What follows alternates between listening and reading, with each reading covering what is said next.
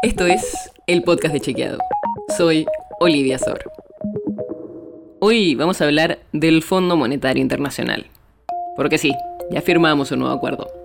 Pero si estuviste atento, el nuevo programa que arreglamos con el FMI tiene revisiones cada tres meses, en las cuales el fondo chequea si cumplimos con las metas que pusimos en el acuerdo.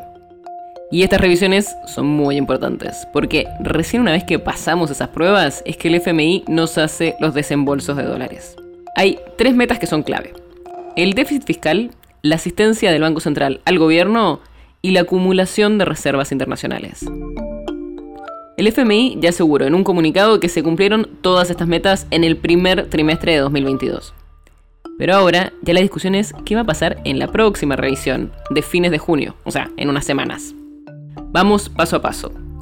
Según el acuerdo, el déficit fiscal debería llegar a fin de año al 2,5% como mucho. Si vemos los datos actuales, todavía tenemos margen. Pero hablamos con economistas y lo que nos decían es que tal vez se complique cumplir la meta porque la dinámica fiscal no da muchas muestras de una mejora. Por ejemplo, uno de los gastos que viene subiendo en los últimos meses es el de los subsidios a la energía o al transporte. Y como los aumentos anunciados igual irían por debajo de la inflación, se supone que seguirá subiendo el gasto en subsidios.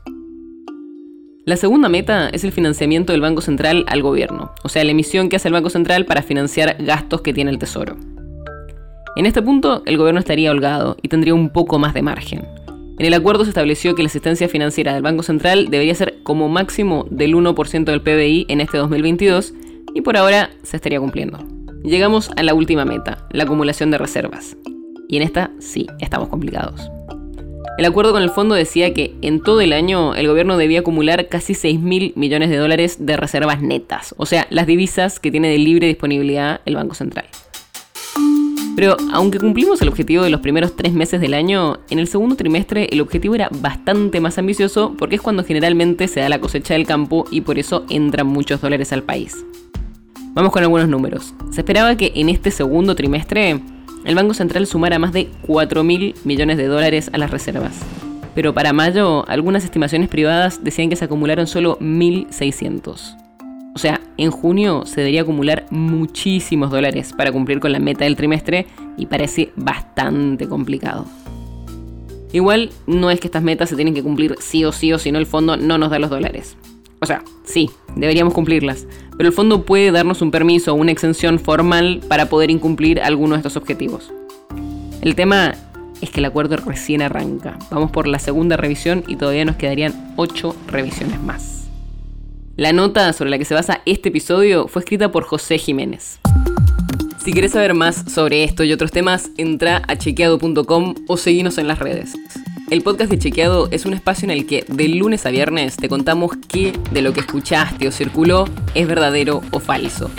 Te traemos datos para que puedas entender mejor las noticias. Si tienes una idea, algún tema del que te gustaría que hablemos en un próximo episodio, escribinos a podcast.chequeado.com.